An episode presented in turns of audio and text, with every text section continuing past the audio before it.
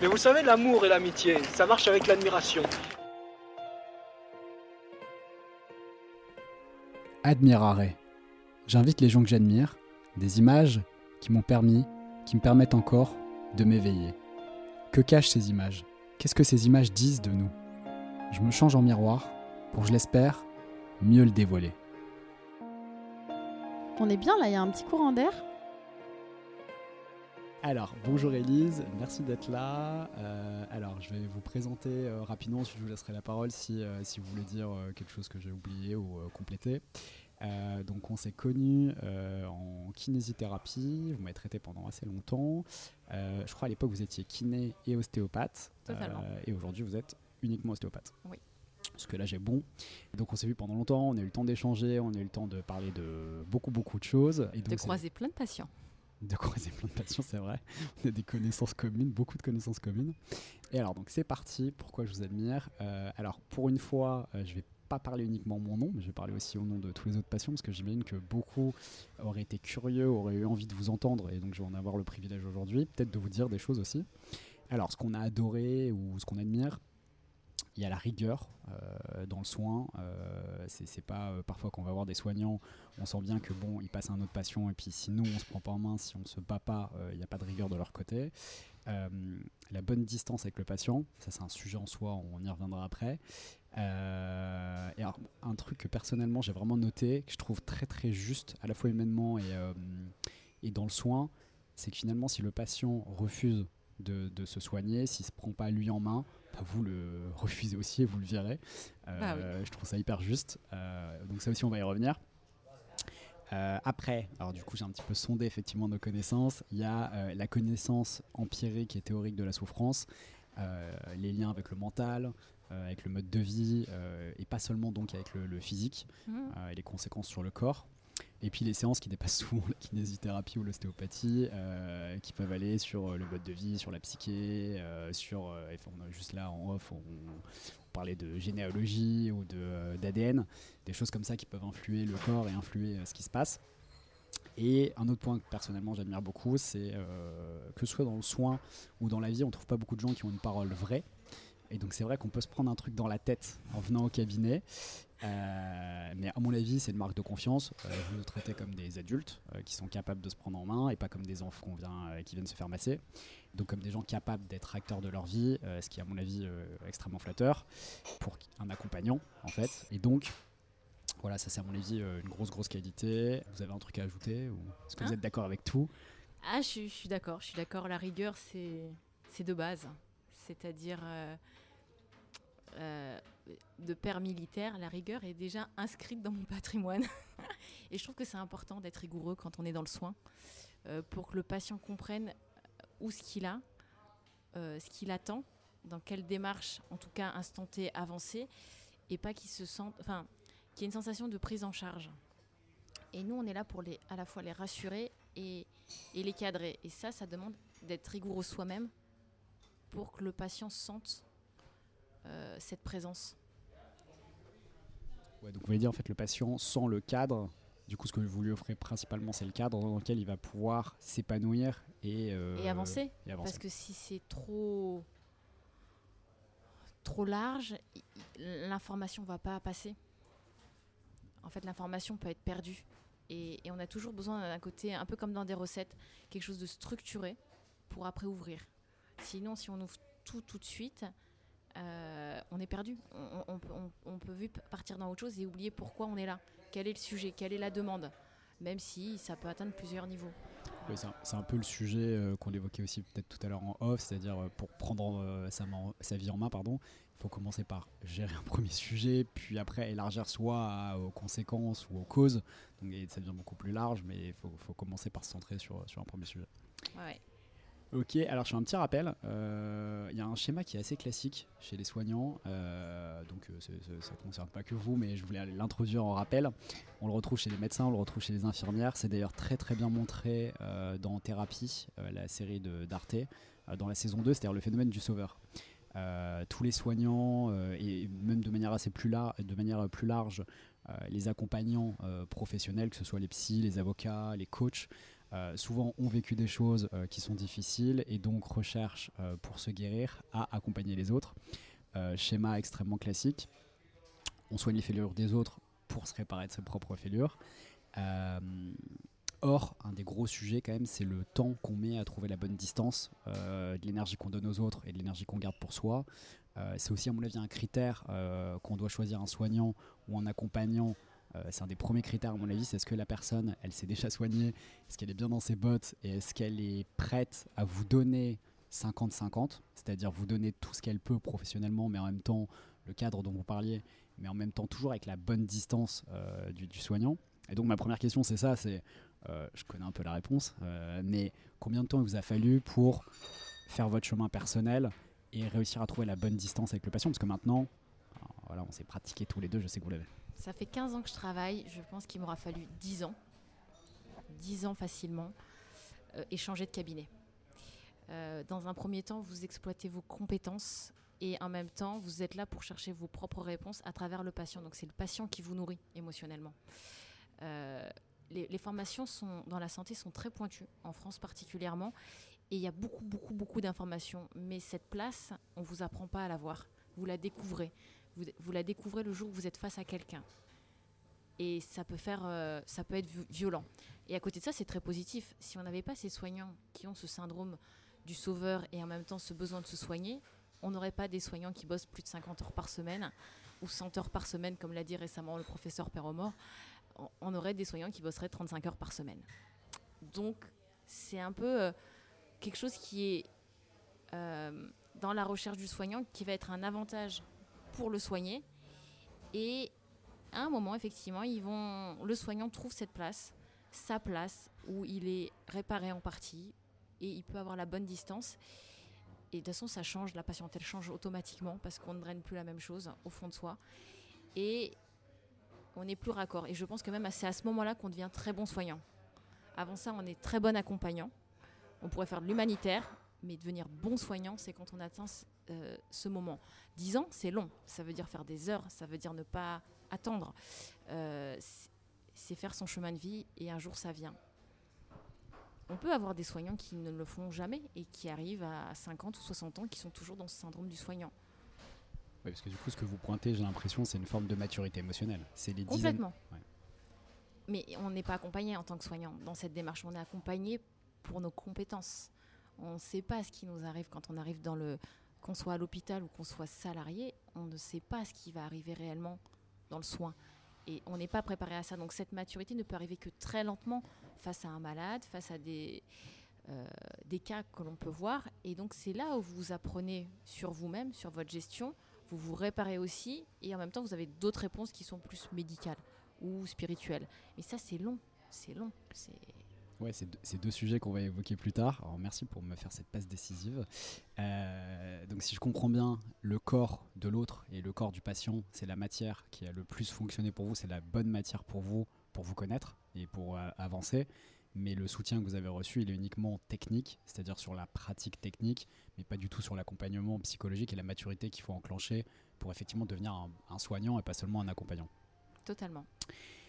Euh, ce qui me fait du coup une, une transition parfaite. Euh, une question que je me posais à chaque fois que je vous vois. Dès que j'arrive, vous savez ce qui va, ce qui va pas. En un coup d'œil, vous remarquez les déséquilibres du corps. Euh, est-ce qu'il y a une déformation? Est-ce que vous dites, est-ce que vous imaginez la vie des gens Toujours. ce qui se passe du coup en dehors du cabinet Toujours. et qui entraîne du coup les causes, les symptômes? Et Ouais. comment, comment ça se passe ça dans votre tête?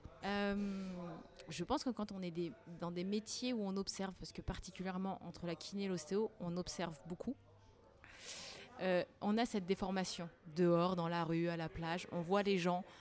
Et au début, on s'amuse, on se dit euh, Ah, j'ai tel profil, ah, j'ai telle personne, j'ai telle maladie. Puis on se rend compte que c'est même plus poussé que ça, on, peut, on pourrait profiler, comme dans plein de métiers, on peut profiler. Euh, après, de là à voir ce qui va et ce qui va pas, ça c'est des années, des Ouais. années. Pardon Elise, je vous coupe, mais euh, ça c'est hyper intéressant ce que vous dites sur le fait de profiler. Je crois que dans tous les métiers d'accompagnant, dans tous les métiers où il y a de l'humain, il y a effectivement très rapidement ce profilage de schéma de vie euh, qui fait une arborescence à l'intérieur de, de notre tête euh, et qui fait que quand on voit arriver une personne, on se dit ok, il y a tel indicateur, comme un psy, c'est-à-dire il y a tel indicateur, tel indicateur, tel indicateur, et donc ça peut être ci, ça peut être ça, ça peut être ça, et donc très vite on cherche à identifier quelle est la cause ou quelle est la cause majeure, parce qu'après la, complexité de la causalité fait que Non, c'est même plus complexe. Ça nous permet de savoir où se positionner quand on, a le patient et comment communiquer avec le patient. Déjà, pour savoir comment, pour qu'il soit bien, pour qu'il soit pris en charge, euh, ça nous permet de savoir quelle attitude on va adopter. Je ne vais pas adopter la même attitude avec tous les patients, euh, même si je leur souris tous, parce que je veux les emmener tous à des endroits différents. Et en profilant comme ça, euh, j'ouvre une personne, qu'elle soit physique ou euh, verbale, et je peux avoir mes informations. Après, il y a l'autre partie du profilage qui est que j'identifie très vite. Et ça, c'est plus des années d'expérience, euh, avoir vu des gens, avoir vu des maladies, avoir touché des patients, et surtout, comme j'étais très fainéante, à jamais prendre de notes. du coup, on retient. Voilà. Et ça, ça aide aussi beaucoup parce qu'on fait, fait appel à une mémoire qui n'est pas ces notes, qui est autre chose, qui est, euh, je, je sais pas, mais qui n'est pas, euh, j'ai lu ça dans un bouquin, qui est Mhm. autre chose. ouais, qu'il y a un mélange d'expérience, d'intuition, j'imagine. Oui, il y a un ressenti. En fait, au-delà de l'intuition, c'est du ressenti. En fait, on capte, on capte l'autre.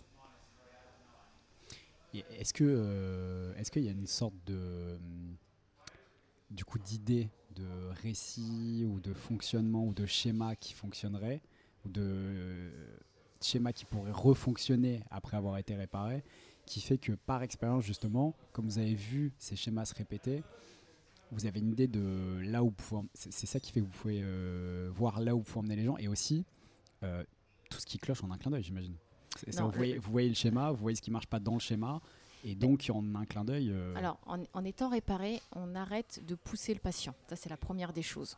Donc, ça évite de se fatiguer. C'est important si on veut bien l'accompagner. Ça évite d'être son coach. Il y a des coachs, c'est très bien, on n'est pas là pour être coach. Donc, ça évite de perdre de l'énergie. En étant réparé, on évite d'avoir un effet miroir, euh, ou là où le patient pourrait avoir un transfert. En étant réparé, euh, on évite de prendre la souffrance de l'autre et de se, brûler à petit feu et, et de se nourrir de mauvaises choses. Ça, c'est le côté réparé qui apporte ça. Mais les connaissances, vous les avez avant, et puis après, c'est au fur et à mesure. Donc, en étant réparé, en fait, je vais plus vite par rapport à moi-même, pas par rapport au Mhm. patient. Ouais, c'est intéressant ce que vous dites aussi sur la bonne distance avec les autres, de ne pas prendre sa souffrance. Ça, c'est un sujet qui concerne tous les soignants, tous les accompagnants, mais qui concerne aussi chacun de nous dans notre vie personnelle, dans nos rapports avec les autres. Euh, donc ça, c'est un des sujets que je voulais évoquer avec vous. Vous, il a fallu 10 ans pour trouver la bonne distance, mais pour chacun de nous, on doit trouver cette distance où on peut être en soutien, on peut être en support, on peut apporter des outils, des éléments, mais en revanche, on ne doit jamais porter la, souffrance de l'autre. Ça vous confirmez? Non, mais on ne doit jamais prendre la souffrance de l'autre. Euh, après, je pense qu'il y a des métiers qui sont propices à prendre la souffrance de l'autre. Quand vous faites de l'humanitaire, que vous allez en Afrique euh, ou dans certains pays, il y a ce truc qui vous rappelle à longueur de temps à aider et on est amené à être dans la souffrance de l'autre. Après, quand vous faites un métier en libéral, en ville, dans des pays civilisés, vous pouvez vous permettre de ne pas prendre cette souffrance. C'est quand même beaucoup moins violent euh, de voir un cancer, c'est moche, mais euh, à Paris avec des hôpitaux qui fonctionnent, que de voir quelqu'un qui meurt euh, de faim dans un pays où il n'y aura ni accès à l'eau, ni accès à, des médicaments. Donc dès qu'on fait de l'humanitaire, on, se retrouve avec ce côté Mère Teresa, alors que dès qu'on est dans un milieu protégé qui est la ville, vous avez les structures qui vous permettent de vous décharger de ça. Et, et c'est ce qui nous aide à ne pas prendre aussi la souffrance de l'autre. On est, même si on ne le voit pas, finalement le fait d'avoir plein de petits secteurs différents, euh, que ce soit le psychologue, le psychanalyste, même le médicament, l'antidépresseur, le kiné, euh, c'est ce qui permet de partager les souffrances, qu'elles soient voilà. Et ça, ça, ça nous évite à un moment de les prendre. Si le, le thérapeute se veut dans la, je dirais presque la toute puissance, il va forcément prendre l'autre dans sa part entière et il va forcément trop absorber. Et c'est pas parce que on n'est plus euh, euh, à, être dans ce syndrome du, soignant et du sauveur, enfin du sauveur, pas du soignant, que l'on est sans empathie. Parce que souvent, j'ai l'impression que les gens ont l'impression que parce que il n'y a plus d'hyper empathie, le soignant n'a plus sa place, n'a plus son rôle. Et c'est une erreur. C'est pas parce qu'on n'est pas hyper empathique et hyper à, pleurer avec le patient qu'on est euh, qu'on n'est pas là et qu'on n'est pas présent et qu'on n'est pas dans son bon rôle. Au contraire. Ouais, c'est ce qu'on entend souvent sur, euh, à propos des médecins, Ouais. euh, sur effectivement la distance des médecins, la froideur des médecins, etc. etc. Euh, Et c'est c'est un vrai sujet de. C'est intéressant que vous ayez évoqué l'humanitaire. C'est un vrai sujet de la distance avec les autres. Effectivement, on ne doit pas se voir comme un humanitaire qui, qui, euh, qui va sauver l'autre. Euh, mais effectivement, en revanche, on peut apporter. C'est intéressant ce que vous dites sur le morcellement. On peut apporter une pierre. On peut apporter un, voilà, un élément qui contribue à aider l'autre, mais jamais prendre toute sa souffrance. Euh, Il y, a- il y a quelque chose qui euh, a, que je vois encore là en ce moment en sortie Covid. Et j'entends des gens qui ont des maladies et j'entends Ah, à l'hôpital ils étaient froids. L'oncologue il était dur. Ah, j'ai pas été bien traité, l'infirmière a été dure. Et je me dis souvent, est-ce que ces patients se mettent à la place du soignant qui voit toute la journée des malades? Et si ces patients, si ce, soignant prenait tout, mais en fait dans l'heure il meurt il meurt d'hyper-empathie, il meurt, il fait un arrêt cardiaque, ou il fait un cancer, ou il fait quelque chose qui est difficile. Peut-être que c'est un sujet de, communication, c'est-à-dire euh, à la fois le, soignant, euh, effectivement ce que vous dites c'est, totalement juste, il faut qu'il prenne la distance, la bonne distance pour lui se protéger déjà de toute la violence euh, de son quotidien. Euh, pour autant c'est vrai que parfois la froideur elle peut être ressentie par la façon technique euh, qui peut être communiquée euh, aux patients, alors qu'on pourrait dire à peu près la même chose avec un poil plus d'empathie. A des médecins qui arrivent à peu près à le faire. Quoi. Mais ils sont, encore une fois, ils sont pas formés à ça. L'aspect humain intervient très peu dans le processus qui est très scientifique de, formation des médecins.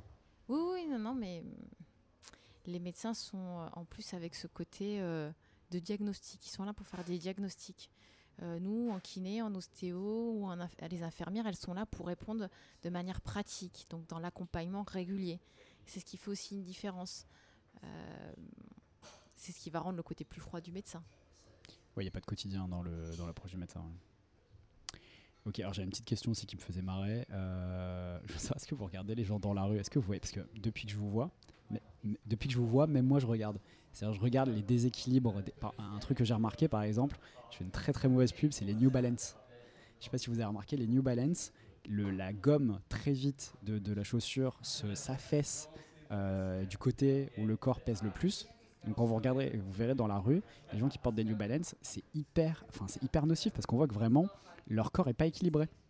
Et donc est-ce que vous regardez aussi les déséquipes des gens dans la rue? Est-ce que ça, va jusque là Oui, ça va jusque-là. Je me souviens, il y a, quand j'ai connu mon mari, on s'était posé du côté des euh, écoles militaires. Et je commençais à regarder les gens. C'est quelque chose que je faisais en ostéo avec mes amis. Et on imaginait leur vie et en même temps regarder leur déséquilibre. Donc on regardait une personne passer, on imaginait sa vie pour répondre à, votre première question. Et euh, on regardait le corps et on voyait tous les, tous les éléments. Donc sur les New Balance, non, je n'ai pas regardé, je n'ai pas fait attention. Mais à chaque fois que je vois une personne marcher ou courir ou prendre un sac, je vois tous les équilibres et tous les déséquilibres, toutes les chaînes d'adaptation. Et je me dis, ah mon Dieu, une future arthrose. Ah mon Dieu, là, il va y avoir un claquage. mais euh, mais c'est comme ça, ça fait partie de la vie et on peut pas prévenir tout le monde. Donc, mais, mais c'est assez marrant pour nous, c'est un peu un jeu. C'est, Ouais, alors du coup, ce qui est rigolo dans ce jeu, c'est qu'il y a à la fois une projection, euh, ou plutôt une introspection du passé, c'est-à-dire de que- quelles sont les causes, qu'est-ce, que ça- qu'est-ce qui doit se passer dans sa vie, etc. Et en même temps, il y a une projection du futur. des- Exactement. Des, conséquences. Ouais, c'est exactement ce qui se passe dans le cabinet. Ouais. Ok, alors j'aimerais bien qu'on aborde un autre sujet. Euh, c'est plutôt les étapes du soin. C'est-à-dire que, euh, en y réfléchissant, en préparant, je me suis dit, d'une certaine manière, le soin, euh, il y a une réelle analogie avec les autres souffrances. C'est-à-dire de, pas seulement la souffrance physique et la souffrance que vous pouvez soigner au cabinet. Et donc, en réfléchissant, je me suis dit, mon sentiment, c'est que les étapes, elles sont conscience de la douleur, donc d'abord douleur physique, puis acceptation déjà de- de cette douleur physique et de la souffrance euh, qui va avec. C'est-à-dire je, je- quelque chose fonctionne pas et donc Oui, je souffre. J'accepte déjà que je souffre, je conscientise ça. y a- il y a- attendez, dans souffrance, il y a, il y, a, il y a douleur qui est physique et souffrance qui peut être émotionnelle. Ouais, c'est, c'est, euh, si on fait une mini aparté, c'est exactement ce qui se passe euh, en psychologie. C'est-à-dire Oui. on peut souffrir, on peut avoir la douleur Ouais. et ne pas en souffrir mentalement de cette douleur. Et puis il y a des gens qui en souffrent, qui souffrent de la douleur et puis qui en plus souffrent mentalement de souffrir physiquement. C'est ça que vous voulez dire Oui. Et alors donc une fois qu'il y a ça, une fois que ça a accepté, j'ai l'impression qu'on travaille sur les symptômes. Et une fois qu'on a commencé à travailler sur les symptômes, quand on fait un travail sur la maturité émotionnelle qu'on évoquait déjà, euh, là, on peut commencer à travailler sur les causes, enfin à identifier les causes et après travailler sur les causes. Ouais. Est-ce que c'est le schéma que vous avez en tête ou c'est pas ça Si, si, si, parce que de toute façon, la première demande des patients, c'est de plus avoir mal. Et ça a été euh, pour moi très déstabilisant. Quand j'étais kiné, je m'attendais pas à ce qu'on me demande, on traite la douleur. Je me suis dit, merde, on nous a pas, on n'est pas formé à ça. Le traitement de la douleur, c'est en plus, c'est soulager. Vous, vous êtes formé à réparer un, un mécanisme euh, mécanique qui fonctionne pas. Bah, on nous apprend la biomécanique, on nous apprend le corps, on nous apprend plein de choses, que ce soit en kiné, en ostéo. On nous apprend pas à faire de l'antalgique. L'antalgique, c'est en plus. C'est pour ça qu'il y a des médicaments, c'est pour ça qu'il y a des cataplasmes, mais c'est pas la base de notre métier. Donc oui, on se rend compte que en fait, ce que les gens veulent, c'est ne plus avoir mal. Donc ma première réponse, c'est oui, je vais traiter la douleur et après on fait toutes les étapes. Mais quelque chose que j'ai appris avec les années, c'est que je demande à la personne qu'est-ce qu'elle attend de moi? Ça va plus vite. Parce que parfois je donnais beaucoup trop aux patients et c'est moi qui ai été déstabilisée. Donc la personne qui veut juste s'arrêter au traitement de la douleur, on s'arrête au traitement de la douleur. Oui, parce que du coup, si je, si je reprends ce que vous dites et que je le schématise pour les gens qui vont écouter, si vous, vous êtes sur, je vais l'amener à travailler sur les causes et que lui veut ne plus avoir mal, vous, vous voulez pousser le curseur jusqu'au bout, alors que lui, en fait, euh, il n'en est pas là. Dans son développement, dans son attente. Exactement. Donc j'ai dû, et on doit, c'est pas j'ai dû, tout le monde doit apprendre à s'adapter à ça dans le soin. Euh, mais effectivement, sinon, ça suit plus ou moins cette trame parce que l'idée, c'est quand même d'être dans le préventif. C'est que l'idée que les gens se prennent en charge tout seuls. Alors, on répond à la demande de, du manque de soignants alors qu'on est très nombreux, mais surtout dans le préventif et dans la prise en charge autonome. Quand vous savez vous prendre en charge, quand vous savez que c'est une douleur inflammatoire, quand vous savez que c'est juste un tiraillement, vous n'avez plus besoin de consulter. Vous consulterez, mais plus dans l'urgence, plus en étant paniqué, plus en ayant peur qu'il y ait une catastrophe, que la dent va se tomber ou autre.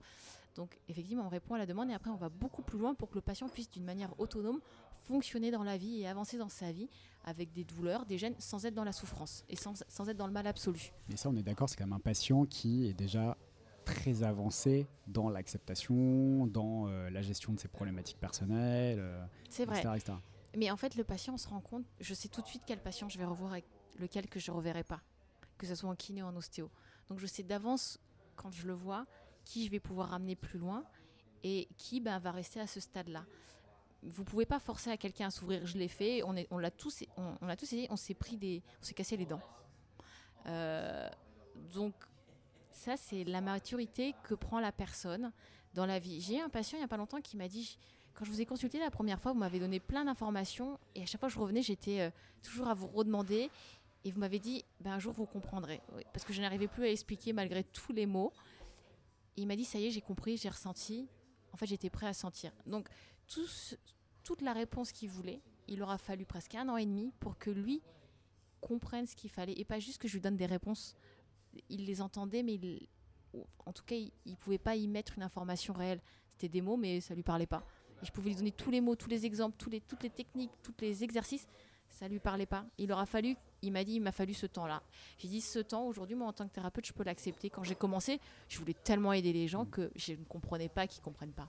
Bah, ce temps, c'est c'est peut-être la relativité du, le, un des meilleurs exemples de la relativité du temps. C'est-à-dire on n'est bah, pas toujours au même temps que les autres, et ça c'est un, des sujets d'acceptation. On doit accepter que chacun va à son rythme. Bah, oui, la relativité avec le temps, l'acceptation, ça prend du temps, et par chance, les gens commencent à, modifier ce, ce modèle euh, d'instantanéité. J'ai travaillé dans les quartiers d'affaires à Boulogne, et j'ai été effarée de les voir arriver avec des ordinateurs, de les voir arriver avec leur BlackBerry, parce qu'à l'époque c'était le BlackBerry, euh, de jamais s'arrêter. Et moi, je devais répondre à leurs demandes. Mais il n'y avait pas de temps, mais il n'y avait déjà même pas de temps pour le soin. J'ai quitté ces quartiers, je supportais plus ça. Et aujourd'hui, en fait, partout, on assiste à ce changement où les gens acceptent le temps, veulent du temps, mais pas juste du temps pour euh, chiller et boire un apéro.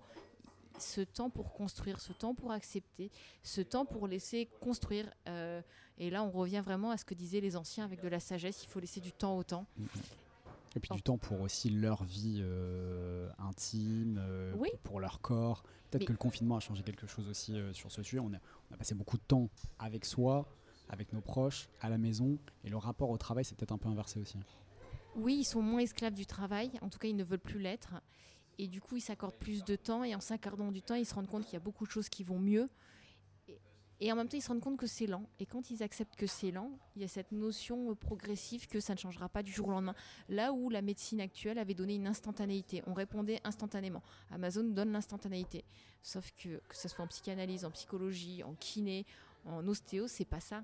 On remet sur des rails et les gens nourrissent à l'intérieur et, et physiquement, et ça se construit, comme on construit une maison. Et ça, les gens sont plus prêts à l'accepter, et à l'époque, les gens ne l'acceptaient pas. J'ai quitté Boulogne il y a 9 ans. Alors, un, des sujets aussi qui est intéressant, c'est sur euh, les étapes du soin. C'est moi, j'ai l'impression que quand quelqu'un vient dans votre cabinet, euh, c'est parce que déjà, il a accepté qu'en tout cas, il voulait au moins se débarrasser de la douleur. C'est déjà une première étape, c'est-à-dire le fait de venir et d'accepter. Il y a plein de gens, quand ils ont mal, ils prennent des, antidouleurs et ils ne consultent jamais. Là, le fait de venir euh, et donc d'accepter euh, déjà la douleur, c'est déjà, j'imagine, la mini première étape.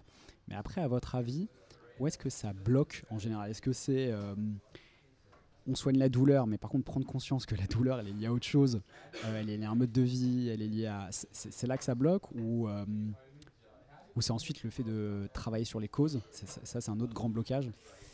Alors, je, vais reprendre dès le départ. Les gens, quand ils viennent en ostéo, oui, ils ont déjà fait un travail. Les gens, quand ils viennent en kiné, non. Pendant des années, la kiné, c'était euh, ce qui permettait aux médecins de décharger quand ils pouvaient plus. euh, les gens ne consultaient pas tant que ça chez les psys, les gens ne prenaient pas le temps tant que ça. Par contre, ils allaient chez le kiné. Et le kiné gérait tout. Mais j'avais pas l'impression que les gens se prenaient en charge. Alors, je dis pas, hein, quand vous avez une fracture, une entorse, euh, les gens se prennent en charge. Mais souvent, les gens venaient, ils avaient une séance de kiné, vous leur demandiez ce qu'ils avaient, ils ont dit j'ai mal, ils répondent j'ai mal. Et euh, souvent, ils refusaient les exercices, ils voulaient être massés, ils voulaient être pris en charge. Pour moi, ça, c'est un signe qu'on n'a pas accepté d'être soigné. On veut juste être pris en charge, on veut être choyé, on veut être coucouné. Les gens qui venaient et qui voulaient vraiment, souvent, c'est parce qu'ils avaient des blessures, quelque chose de très concret. Et ils se donnent les moyens. ouais, ils acceptaient seulement d'être réparés, mais pas de prendre en main leur vie. et- Exactement. ouais. Ça, c'est une vraie évolution sociale quand même. C'est une vraie évolution. Et quand j'ai arrêté la kiné, il y avait aussi ce problème-là. Euh, je me suis rendu compte qu'en ostéo, les gens prennent beaucoup plus leur vie en main. Et pour moi, en tant que soignant, ça me décharge d'un poids énorme. Parce que vous êtes sur le long terme. L'ostéo, c'est, euh, on vous voit pas toutes les semaines en ostéo. Exactement. donc Et ça- non, je peux voir des gens toutes les semaines s'ils me le demandent. Mais c'est toujours pareil, où on place le deal. Une personne qui a eu, euh, je vais vous prendre un exemple, une, une fracture traumatisante et qui me dit je veux vous voir toutes les semaines pendant trois mois parce que ça va accompagner mes soins de kiné en rééducation, parce que ça permet de travailler ça, ça et ça. Moi je dis oui, il n'y a pas de problème. Maintenant, une personne qui vient toutes les semaines euh, parce qu'elle n'a pas envie d'aller faire de la gym, ça m'embête un peu plus. Oui, c'est pas le sujet. Voilà. Non mais, vous voyez, je peux voir des gens euh, toutes les semaines, je peux voir des gens tous les mois, ça dépend du métier, ça dépend de ce qu'ils attendent. S'ils sont sur un moment de vie où ils sont hyper stressés, on est là pour les accompagner, on est là pour remettre le, le corps sur des rails, apaiser le système nerveux. Mais on n'est pas là pour euh, juste, euh, comme ça, euh, pour passer le temps. pour porter. Ouais. Alors, il y a un sujet, à mon avis, qui est intéressant aussi, qui est peu évoqué, euh, j'ai l'impression, dans les podcasts. C'est euh, à l'heure actuelle, alors qu'on a euh, des burn-out partout autour de nous, c'est un peu le, mot à la mode parce que c'est pas une dépression et que du coup on met pas un gros mot sur, sur, sur un moment traumatique. Est-ce que du coup vous êtes très attentive aux signaux corporels qui, à votre avis, sont des alertes de mal-être beaucoup plus profond, mal-être psychique, qui peuvent amener du coup à des, événements comme, comme un burn-out? Et si oui, euh, lesquels À quoi on doit être attentif Alors, c'est compliqué parce que je pense que moi aussi j'en ai fait des burn-out, mais on s'écoutait pas à l'époque. Puis encore moins en tant que soignant, justement, avec ce syndrome du, sauveur. Et euh, aujourd'hui, c'est un mot à la mode parce qu'aujourd'hui, euh, les gens expriment le mal-être, ce qu'on ne s'autorisait pas. Vous avez des hommes ou des femmes qui sont en larmes, qui explosent, qui n'arrivent plus à réfléchir, qui n'arrivent plus à bouger, euh, qui comprennent pas, qui n'ont rien demandé, qui comprennent pas euh, ce qui leur arrive. Euh, Il y, a des- signes physiques. Les, plus fréquents, ça sera des signes qui vont se rapprocher de l'angoisse, avec des oppressions thoraciques où on sait que la personne est déjà très avancée, des palpitations, des épuisements incompréhensibles, des non-envies. Donc là, on, s- la perte de désir. Euh, mais bizarrement, dans ces burn-out, vous avez euh, ce refus de lâcher, euh, cette peur d'être jugé, cette peur de perdre son travail, cette peur de, de passer pour un fainéant. Et c'est là où vous trouvez les vrais burn-out, ces gens qui sont entre deux. Parce que les gens qui, qui mettent le mot vont très vite être suivis. Et vont se prendre en main parce qu'ils n'ont pas honte de ce qui se passe, ou ils n'ont pas peur de ce qui se passe, ils n'ont pas peur des conséquences. Ou alors ils sont très bien entourés. Puis il y a tous ceux qui sont mal entourés, qui ont peur du jugement ou qui euh, se voulaient invincibles. eux, ben, il faut petit à petit leur faire prendre conscience que le corps va lâcher et ça sera plus euh, des angoisses et ça sera plus euh, des vertiges, ça sera plus de la perte du désir. C'est qu'à un moment, on va arriver à une vraie maladie qui va être une sclérose en plaques, qui va être un cancer, qui va être des trucs très lourds euh, qui prendront 3 ans, 4 ans, parfois ils y passeront. Et ça, faut leur ramener tout doucement. Donc ce que vous dites, c'est que si je comprends bien, c'est que c'est pas la dépression, le burn-out. La dépression, c'est autre chose, c'est une maladie, euh, ça, ça dure des années. Généralement, on n'en guérit pas, on, vit avec. Euh, là, d'une certaine manière, il y a un refus d'accepter sa souffrance qui fait qu'on vit un épisode, un épisode pardon, de burn-out, qui, qui a des symptômes de dépression, mais qui n'est pas tout à fait une dépression.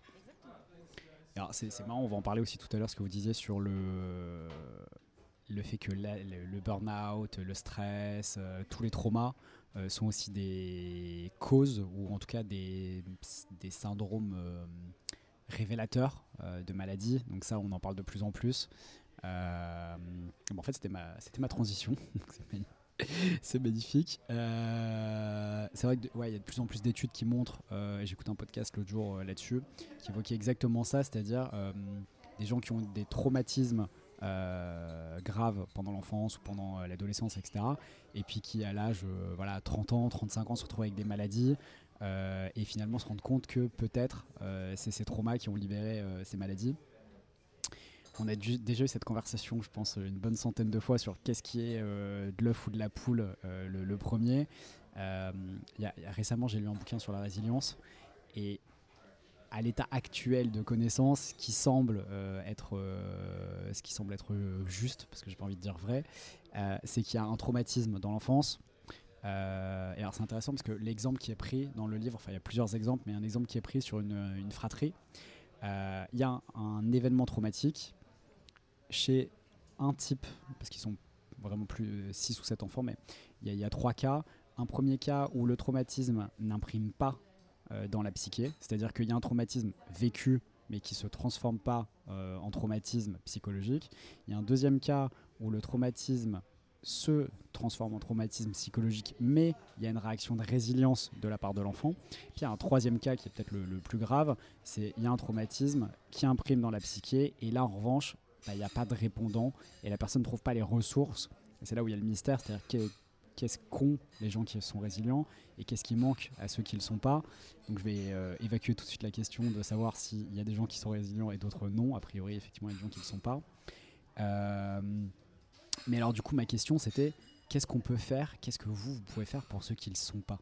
Parce que on a déjà évoqué ça un petit peu, mais l'une des premières euh, étapes pour guérir, c'est d'accepter, c'est prendre en main sa maladie ou sa souffrance ou sa douleur, même juste physique. Euh, et qu'est-ce qu'on peut faire pour ceux qui n'ont pas de résilience?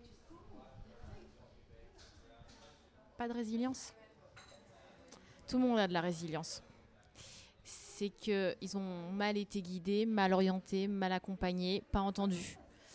Bah, moi, j'ai été euh, personnellement. euh, la résilience, elle est arrivée hyper tard dans mes problèmes dans l'enfance, qui ont imprimé des maladies, qui n'ont pas été, euh, pas été soignées, suivies comme il faudrait. Et effectivement, ça s'est déclaré quand j'ai commencé à travailler, en libéral en plus. Et c'est là où mon chemin s'est mis en place.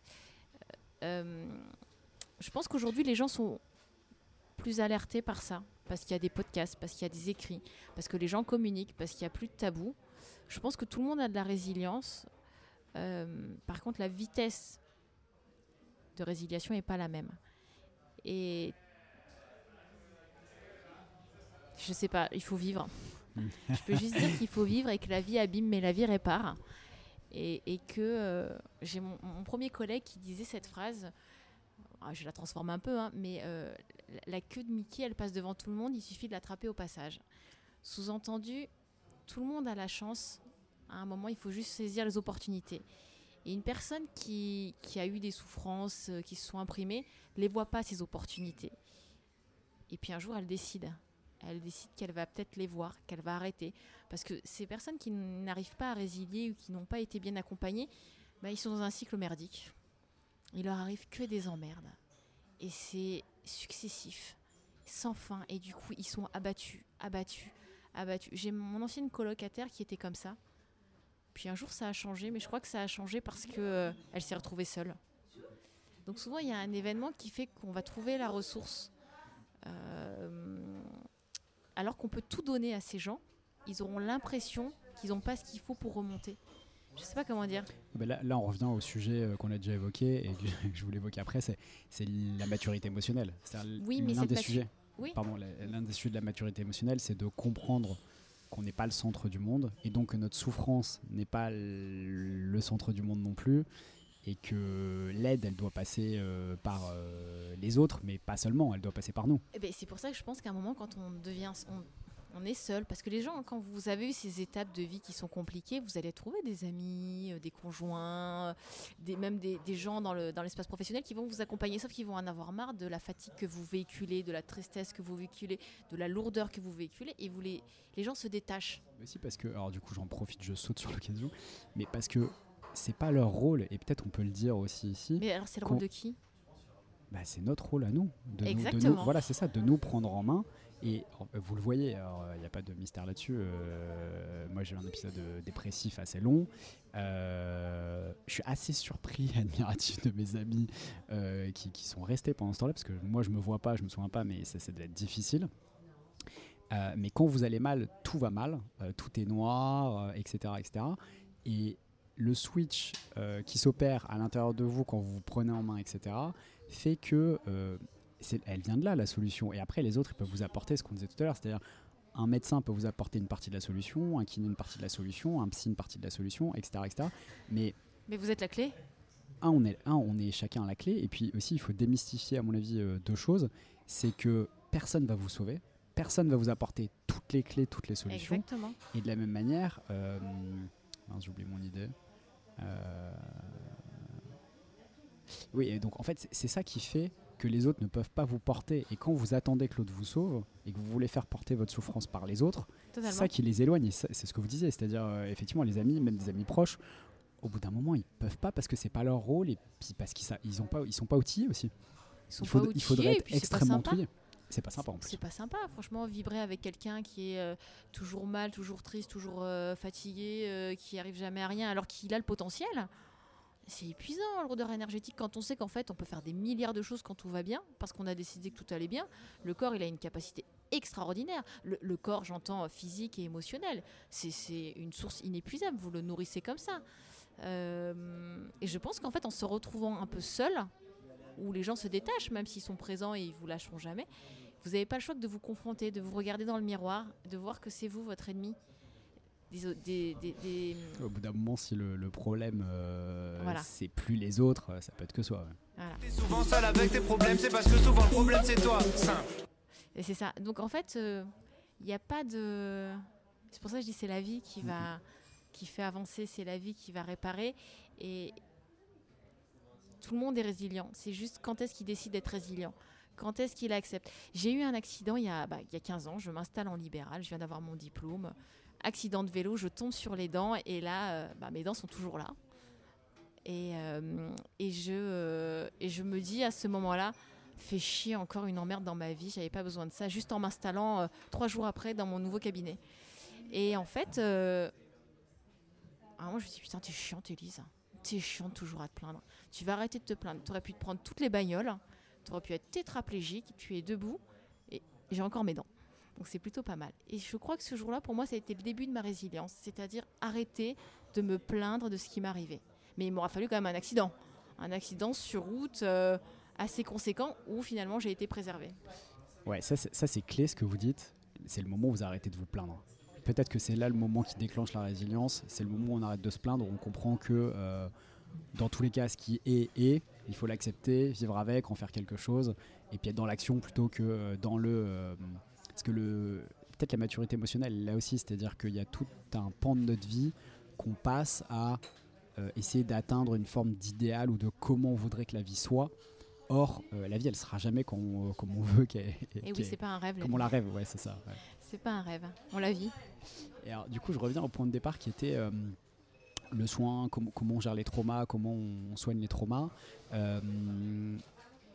Euh, je vois deux limites. Alors, du coup, effectivement, une première limite euh, qu'on vient d'évoquer, qui est la, limite de la maturité émotionnelle. et puis, la seconde, c'est est-ce qu'il y a un, sujet d'éducation? Enfin, est-ce que c'est les deux limites? C'est-à-dire l'éducation et la maturité émotionnelle. La maturité, on pourrait dire même euh, psychologique. Et, pardon, et je prolonge ma question. Et est-ce que un autre sujet, euh, est-ce que ça pose pas question aujourd'hui euh, Finalement, le, la, psychanalyse est très décriée. Même la psychologie est très peu accompagnée. On voit qu'aujourd'hui, les gens qui sont résilients arrivent à se soigner, arrivent à trouver des solutions. Qu'on parle de douleurs physiques, qu'on parle de maladies, euh, ou qu'on parle de choses de la vie, de, de, chemin de vie, euh, est-ce qu'on ne devrait pas axer aujourd'hui finalement l'investissement sur la maturité émotionnelle, sur l'accompagnement psychologique? Je crois qu'on s'oriente selon ce que l'on est. Quelqu'un qui est cérébral va être sur du cérébral. Quelqu'un qui va avoir des mots physiques plus forts que le cérébral va aller chercher du physique. Euh, la vie, c'est l'équilibre de cet état à la fois cérébral et de cet état euh, physique dans, la vie. En fait, ça doit circuler entre la tête et les pieds pour avancer. Euh, la mentalisation excessive va créer un blocage. Être que dans le corps, si vous le prenez pas en, main plus que ça, n'apporte rien non plus. je pense qu'aujourd'hui, les, gens, les enfants qui arrivent sur, sur le marché, de par les expériences des, gens, de la vie, des familles, vont un peu plus accompagner euh, le fait que la vie, bah, c'est comme ça, qu'il y aura des moments où on va aller chez le psychologue ou chez le psychanalyste, puis il y a des moments, bah, on va aller faire du tennis ou on va aller à la plage, qu'il y a des moments où ça va être normal d'avoir euh, euh, des coups difficiles, de les accepter, et des moments où on va être hyper haut, hyper bien, hyper créateur, novateur, performant. Je pense qu'aujourd'hui, on va recréer cet équilibre là où on a voulu créer des sportifs de haut niveau, des gens intellectuellement euh, hyper, euh, hyper performants tout le temps, ce qui n'est pas la vie. En fait, on a créé une société où on était. C'est pas compatible avec la vie, la notion de vie telle qu'elle doit l'être. Et je pense qu'aujourd'hui, on est en train de rééquilibrer ça et donc les gens vont être plus accompagnés à ça. Donc, est-ce que vous pouvez expliquer ça? Parce que ça j'ai pas compris. En quoi, euh, en quoi on a déséquilibré? Est-ce que vous voulez dire qu'on a poussé quelque chose d'extrêmement mental? Oui, on a poussé trop dans le mental. On a poussé la société dans le mental. Sous prétexte de savoir, on est rentré trop dans le mental. Et on a oublié le reste. Et euh, ou alors on a été dans la performance, qu'elle soit physique ou intellectuelle. Et la vie, c'est pas ça. Donc on remet de l'équilibre. On remet de l'équilibre. corps. Et on remet du sens à la vie. Oui, parce que le corps, c'est le vecteur des sensations. Oui. Et, donc du ressenti. Et donc des émotions. de la perception, de cinq sens, euh, et l'intellectuel, c'est de la mentalisation, mais qui vous permet aussi d'anticiper, de projeter, d'avancer, euh, d'avoir des projets. Et c'est l'ensemble des deux qui vous donne une harmonie. Et puis le corps, c'est aussi la base peut-être pour arbitrer ce dont on a besoin et ce dont on n'a pas besoin. C'est-à-dire que quand on voit des phénomènes d'accumulation de richesse ou de qui sont effectivement des phénomènes qui s'expliquent mentalement ou d'un point de vue euh, mathématique, etc., mais qui n'ont pas de sens d'un point de vue pratique. D'un point de vue pratique, être milliardaire, ça n'a aucun intérêt, par exemple. C'est pour ça que la physique et la physique quantique a posé beaucoup de problèmes. On s'est rendu compte qu'à un moment, on devait admettre que tout n'était pas aussi structuré et, qu'on admet qu'il y a des choses qui... C'est la physique quantique, ça, a été admis, on va dire, récemment, parce que la... Voilà, on, ouvre le champ des possibles. Alors, je parle de notre société ici occidentale, hein, parce que je pense qu'il y a plein de pays qui, qui fonctionnent pas comme ça, hein, qui fonctionnent autrement et qui vivent beaucoup plus. On va partir plus loin avec le cosmos, avec la vie, euh, avec la nature. On fait des allers et retours permanents entre la Terre et ce qu'on peut ressentir de la vie. On a le corps euh, éthérique, c'est le corps concret, la matière. Vous avez le corps émotionnel, spirituel, le corps mental. Et cette vibration à la société, au monde, qui vous ramène aussi à la vie.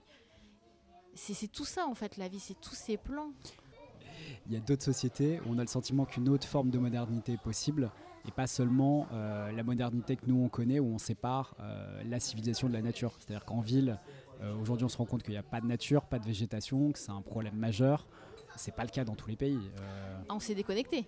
On s'est complètement déconnecté. Notre société, c'est pour ça que je dis occidentale, parce qu'il y a d'autres endroits où ils sont encore, pas dire protégés, mais indirectement protégés et, vibre beaucoup plus euh, avec euh, bah, les végétaux, les animaux, euh, la mer. oui, c'est le cosmos. C'est ce qu'on a grossièrement, c'est ce qu'on va appeler au, niveau spirituel le cosmos. Et on doit vibrer avec le cosmos. L'être humain, nous, on l'a travaillé de manière très égocentrée. L'homme est au centre de tout. C'était qui C'était Galilée, je ne sais plus qui c'était. Bref, et en fait, on, vibre avec l'univers, la Terre, la nature, et on doit s'intégrer à elle et pas lui prendre à longueur de temps. Et puis même notre galaxie est pas au centre de l'univers. Ah oui, bien sûr. Non, non, mais euh, je pense qu'aujourd'hui, d'ailleurs, la- la- ce qu'on vit, c'est ça, c'est d'avoir trop centré tout sur nous et pas avoir accès, accepter que tous ces éléments extérieurs qui faisaient partie de la vie, qu'on a transformés, fassent partie intégrante de, notre, de nos vies. Ouais, c'est un des grands sujets de philosophie, c'est-à-dire est-ce que l'homme cherche à dominer la nature ou est-ce qu'il cherche à vivre euh, Ben, on l'a dominé. Là, on je pense que la révolution industrielle, la révolution du savoir, de la science, euh, a eu, a eu une- quelque chose de très important dans l'avancée des sciences et de notre confort de vie. Mais à côté de ça, on est allé dans l'extrême. Et on a. Ouais, il y a ce problème. On domine, on domine le monde et la nature et on le détruit. On détruit de tous les côtés. Et c'est comme ça qu'on détruit notre santé. hein. C'est tout cet ensemble. hein. Et puis même au-delà de ça, euh, parce qu'il y a un gros sujet évidemment d'écologie, etc. Mais euh, le fait de complètement dominer la nature fait qu'au bout d'un moment, on commence à se demander si on vit vraiment. Puisque si on vit complètement coupé de la nature, ce qui se passe dans des cas extrêmes, euh, je pense à Hong Kong où il y a des toutes petites habitations, où on est coupé de la lumière, on est coupé de la végétation, etc. Est-ce que c'est réellement vivre que de ne pas avoir la lumière, de ne pas avoir d'espace euh, Ah bah là, etc., on etc. répond à la réponse euh, spirituelle que l'homme est libre, mais il vit pas. Il- euh, émotionnellement, soit il est très fort et effectivement, il va se dire qu'il vit, mais physiquement, euh, au quotidien, non, il vit pas. Il est esclave. Il n'est pas heureux. Il n'a pas ce dont il a besoin pour vivre, pour se nourrir, pour se nourrir intellectuellement. Il subit euh, la toute-puissance, la volonté de l'être humain euh, de performance, de euh, comment on de, de croissance. On a créé une société d'hyper-croissance qui ne correspond pas à notre société. hein. Et de puissance aussi. Parce que dans la domination, il y a la puissance. Or, euh, dans la nature, il y a l'acceptation. Et justement, je reviens sur le trauma. Pour dépasser les traumas, euh, il faut être déjà dans l'acceptation de ce qu'est la vie. Et le fait de vivre dans la nature, ça c'est euh, largement euh, plus Ben favorable. oui, c'est pour ça que le soin est compliqué en fait. Le soin est compliqué parce qu'il comprend tout ce qu'on vient d'exploiter. C'est euh, l'être humain de manière très large, très globale, la place de l'être humain dans le monde, l'acceptation qu'une maladie n'est pas en fait une gravité, ça fait partie de la vie. Qu'aujourd'hui, justement, la science nous a permis de, de traiter au moins le mal, parce que le mal physique, c'est difficile. La souffrance émotionnelle, elle se traite différemment, mais elle peut être accompagnée. Mais c'est pas juste le guérir. En fait, c'est pas ça. Normalement, euh, chaque, événement, qu'il soit physique ou autre, est fait pour nous faire comprendre quelque chose à la vie. Qu'est-ce qu'on apprend de la vie? Euh, Et ça, je crois qu'on l'a perdu. Ouais, d'ailleurs, il y a, un- il y a peut-être un switch qui est en train de se passer quand même dans la médecine moderne.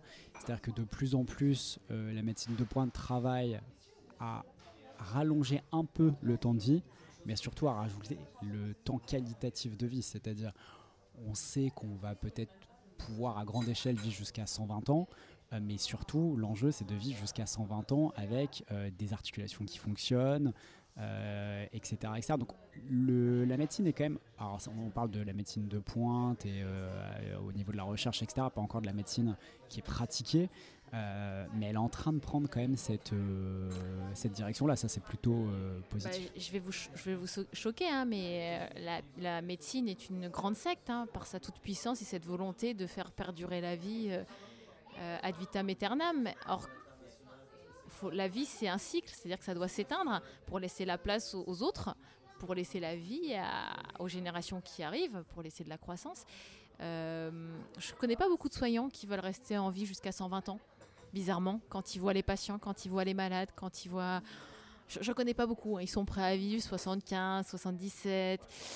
80. Après, quand arrivent tout- toutes les maladies, ils disent non, non, si, c'est que- pas, voilà, Parce ça plaît pas. on, on revient au sujet de qui est le trauma, c'est-à-dire est-ce que euh, tout à l'heure je vous demandais, enfin vous l'avez dit d'ailleurs avant que je le demande, mais euh, le corps ça a été votre matière pour vous connaître, pour travailler.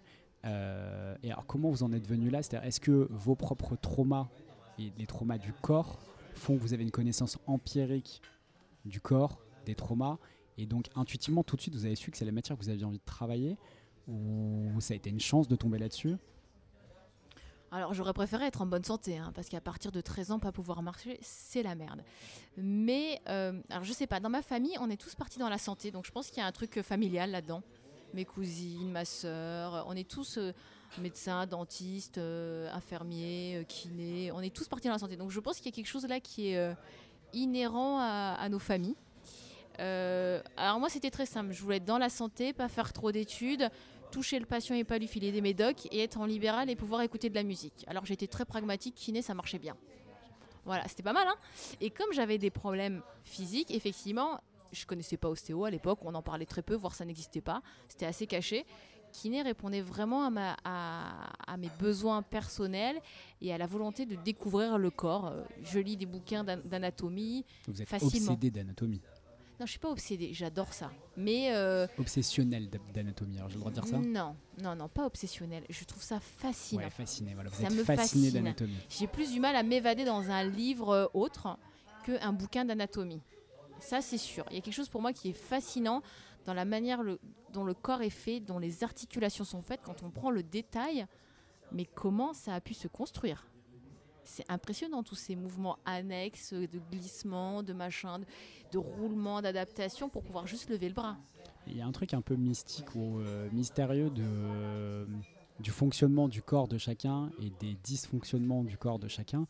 Et est-ce que c'est là aussi où ce que vous, vous avez vécu, ça vous sert de boussole d'une certaine manière pour, Parce qu'il y a une connaissance, du coup, plus on a souffert d'une certaine manière, et ça, ça marche pour tous les métiers, c'est-à-dire euh, plus on a souffert et plus on a une connaissance empirique de la souffrance et de ce qui marche et de ce qui marche pas, et plus ensuite on peut utiliser cette boussole pour faire des choix thérapeutiques.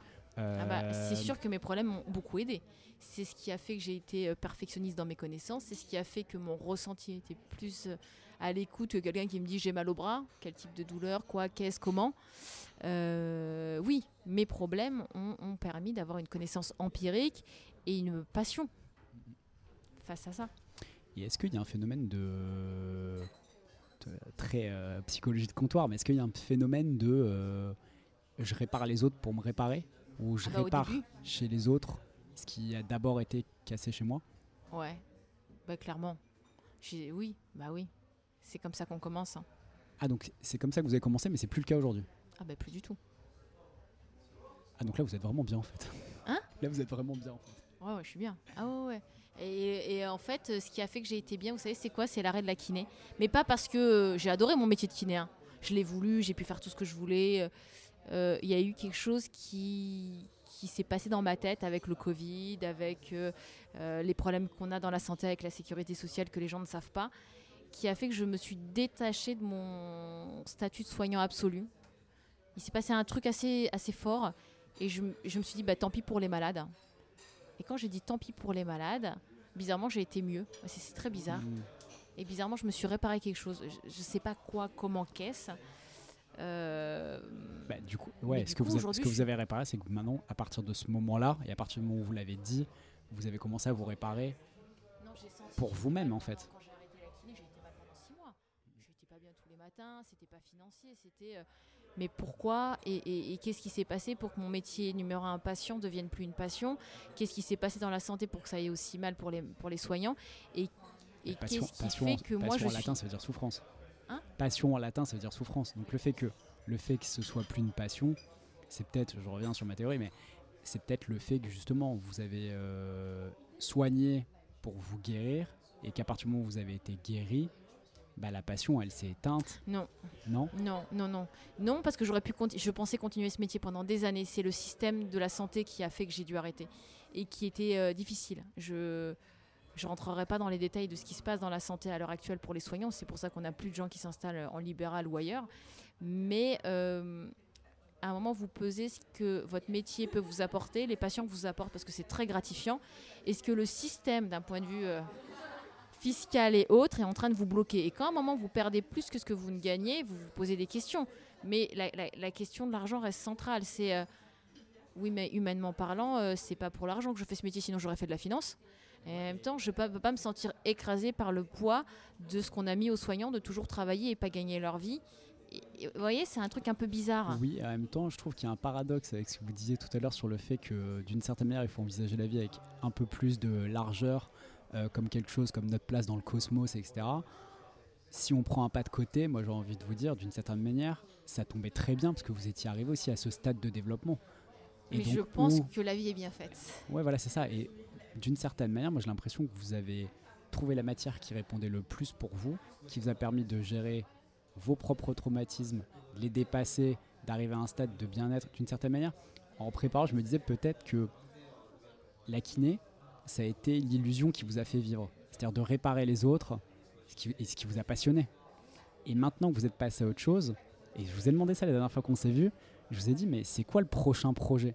Parce que j'ai l'impression que maintenant, maintenant que vous êtes réparé, maintenant que vous avez dépassé ça, Maintenant, je vais vivre. bah, déjà vous allez vivre, et puis aussi, euh, et puis aussi, il y a peut-être un projet plus grand, quoi. Il y a peut-être autre chose maintenant qui vous attend. Euh, je Mais sais pour pas. vous, pas pour se réparer. Je, je, je sais pas. Je, je sais pas. Je, je- le- le- la santé est tellement difficile en France que même monter des projets pour améliorer le. le C'est peut-être pas la santé. hein. c'est peut-être pas la santé, ça c'est sûr, mais j'ai toujours été très attachée à la santé. Donc aujourd'hui, instant T, je penserai à la santé, mais peut-être que je ferai complètement autre chose. Mais euh, d'emblée, il y a quelque chose qui m'intéresse dans l'humain. J'aime aider les gens, j'aime leur donner de l'information, j'aime euh, peut-être la gratification qu'ils me donnent, j'aime euh, ce toucher qui, ré- qui, qui, qui, pour nous donne des sensations assez exceptionnelles, Euh, comme j'ai au tir à l'arc d'ailleurs, c'est Ah, assez ça bizarre. c'est rigolo, vous pouvez expliquer ça parce que du coup on n'a pas du tout. Voilà. Non, j'ai pas touché déjà Non, non, D'accord. j'ai pas touché C'est pas normal euh, le on n'a corps, pas été de l'autre côté. Non, mais nous, quand on touche un corps, c'est mou, c'est dur, c'est contracté, c'est bloqué, c'est dense. Il y a tellement de nuances dans la langue française. Et, euh, et ben, tout ça, c'est un jeu de textures. Comme un cuisinier, il va avoir des textures. Et ça, c'est très drôle. Euh, C'est comme un- alors, c'est marrant en préparant, c'est exactement ce que, ce que je me disais. Votre matière, ça a été le corps, Ouais. comme ça pourrait l'être pour un peintre. Et c'est ça exactement. qui est important, c'est ça que je voulais dire aussi, c'est que pour tous les gens qui vont nous écouter, ce qui est important, à mon avis, dans la vie, c'est de trouver la matière qui répond pour nous. Et parce qu'en la travaillant, avec nos faiblesses, avec nos forces, avec nos fêlures, avec notre vécu, on va tomber sur nous-mêmes, en fait. Parce que du coup, là, vous en êtes à... C'est là où vous en êtes. Maintenant, vous vous êtes trouvé vous-même, vous êtes réparé. Et donc là, vous vous êtes autorisé à vivre. Parce qu'il y a un déclic aussi, quand même, de moment où on s'autorise à vivre. Il y a un déclic. Mais moi, le déclic, euh, si je le dis, c'est moche. J'ai eu des courriers de la Sécu comme quoi, à 30 euros la consultation de kiné, j'étais trop cher et que je risquais d'être radiée. Voilà, il fallait que je descende à 16,13 euros. Non, mais c'est violent. C'est violent et vous réfléchissez et vous vous dites pourquoi je fais de la santé. C'est pour ça que je vous dis j'ai quitté mon statut de kiné. Peut-être ça arrivait à un moment, mais ça a été violent. Je ne pensais pas quitter la kiné comme ça. Je ne pensais pas que ça serait euh, parce que la Sécu me menace euh, de me déconventionner et que mes patients seraient plus remboursés. Donc autant faire que de l'ostéo. Alors peut-être que ça arrive au bon moment et mais, euh, mais dans la vie, la, la vie donne des solutions au bon moment. Mais, mais c'est quand même flippant. Ouais, mais c'est aussi la façon dont vous l'interprétez. C'est-à-dire, on pourrait aussi l'interpréter comme.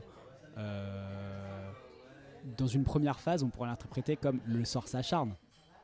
Vous voyez, parce que c'est un, élément, alors, c'est un élément extérieur, vous l'avez pas interprété comme ça. Alors si, si, si, si, si, mais j'ai eu des dégâts des os dans ma salle de gym euh, à répétition et faisant, ça faisait un peu beaucoup et je me suis dit c'est plutôt autre chose maintenant. faut arrêter de se dire que le sort s'acharne, il va falloir en voir autrement. Si ça va pas d'un côté, faut... si à droite ça va pas, on va à gauche, on va arrêter de forcer. Donc à un moment je me suis dit prends de la hauteur, prends du, recul et vois autrement. Effectivement, il m'aura fallu euh, plusieurs trucs pour me dire mais fondamentalement la personne passionnée que je suis après une gifle. Euh, en fait, mon diplôme d'ostéo, j'en voulais pas. Moi, jusqu'à la veille de mon diplôme, je voulais pas être ostéo, je voulais m'amuser dans mes études. Donc, je m'attendais pas à devenir ostéo, je m'attendais pas à changer. Après, en ostéo, j'ai autre chose. Il y a quelque chose de très performant techniquement qui, qui me donne des sensations assez exceptionnelles. Euh, sans être dans. Un, ouvrier, bah, il porte du parpaing, c'est grossier. Là, ça demande une telle finesse techniquement parlant qu'il y a une satisfaction et vous savez quand est-ce que ça va passer ou pas techniquement qu'on parle d'un trust ou qu'on parle de fascia, de crânien, vous savez. Et il y a une sorte de, de jouissance intérieure de réussite euh, technique. Ouais, comme un artiste, de réussir un joli geste parfait, Ouais. fluide, Oui, qu'on a répété. répété et, et qui est adapté à chaque patient. Je ne peux pas, même si toutes les techniques se ressemblent, à chaque patient, j'adapte la sensibilité, la technique.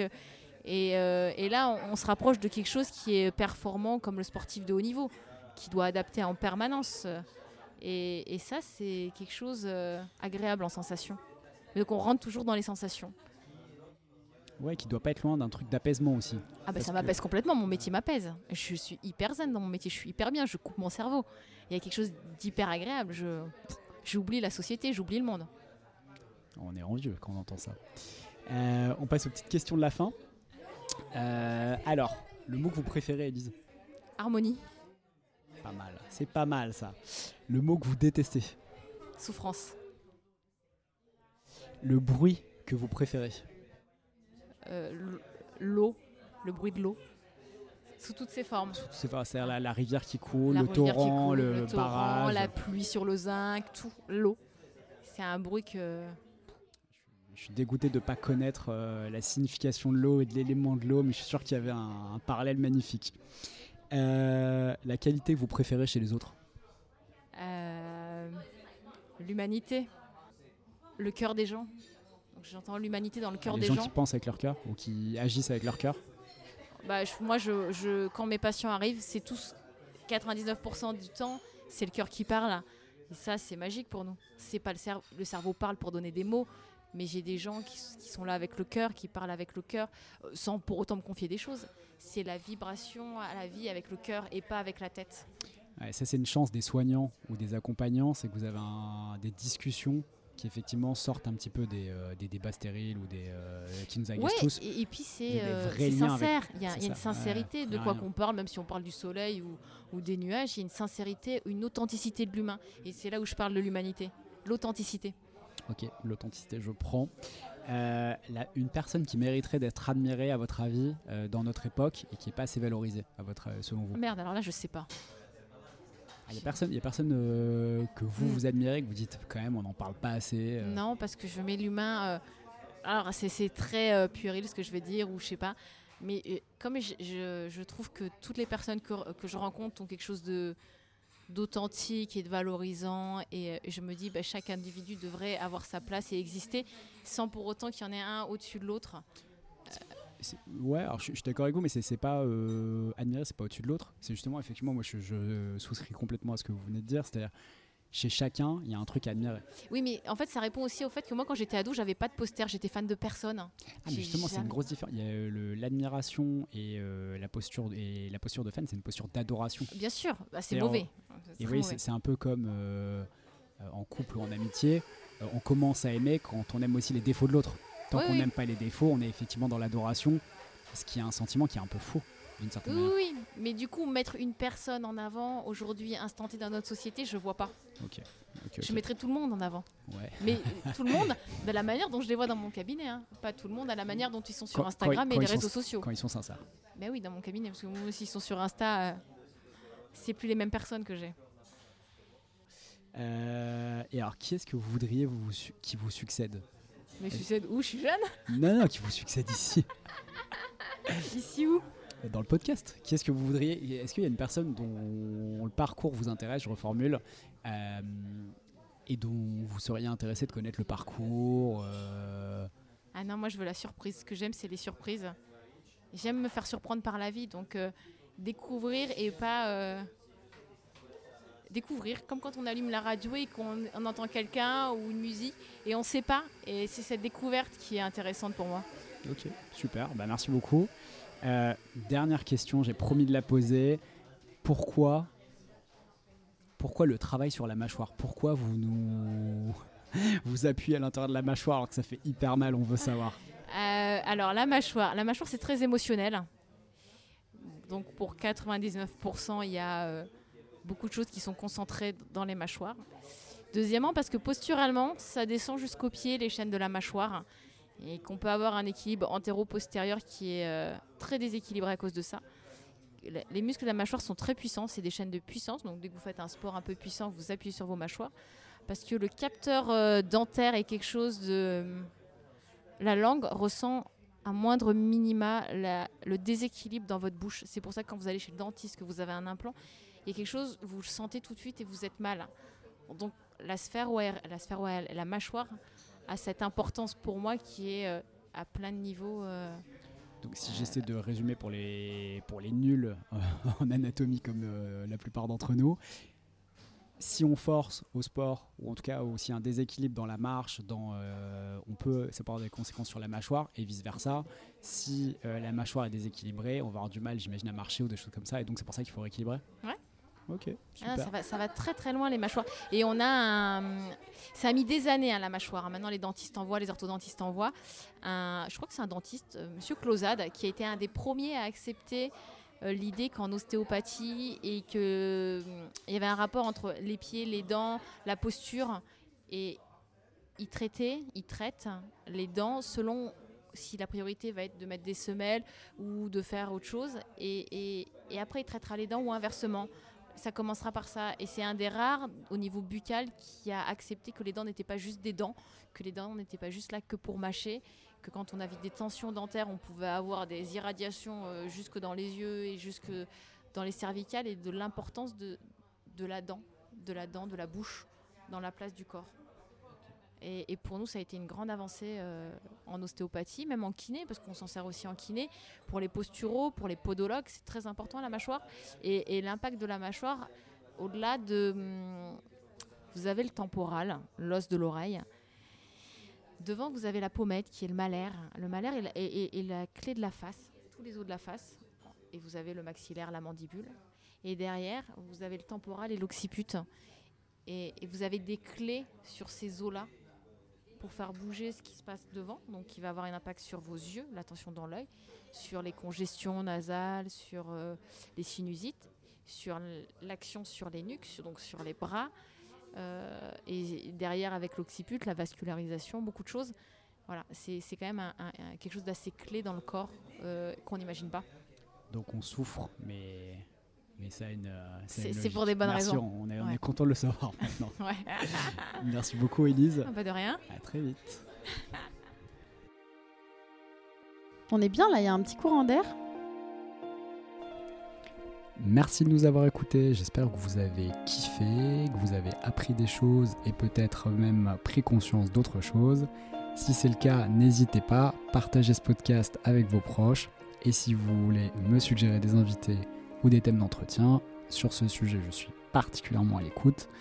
Et si vous avez des remarques ou des commentaires, vous trouverez les coordonnées du podcast et les miennes dans la page de description de l'épisode. A bientôt pour justement le prochain épisode. Mais vous savez, l'amour et l'amitié, ça marche avec l'admiration.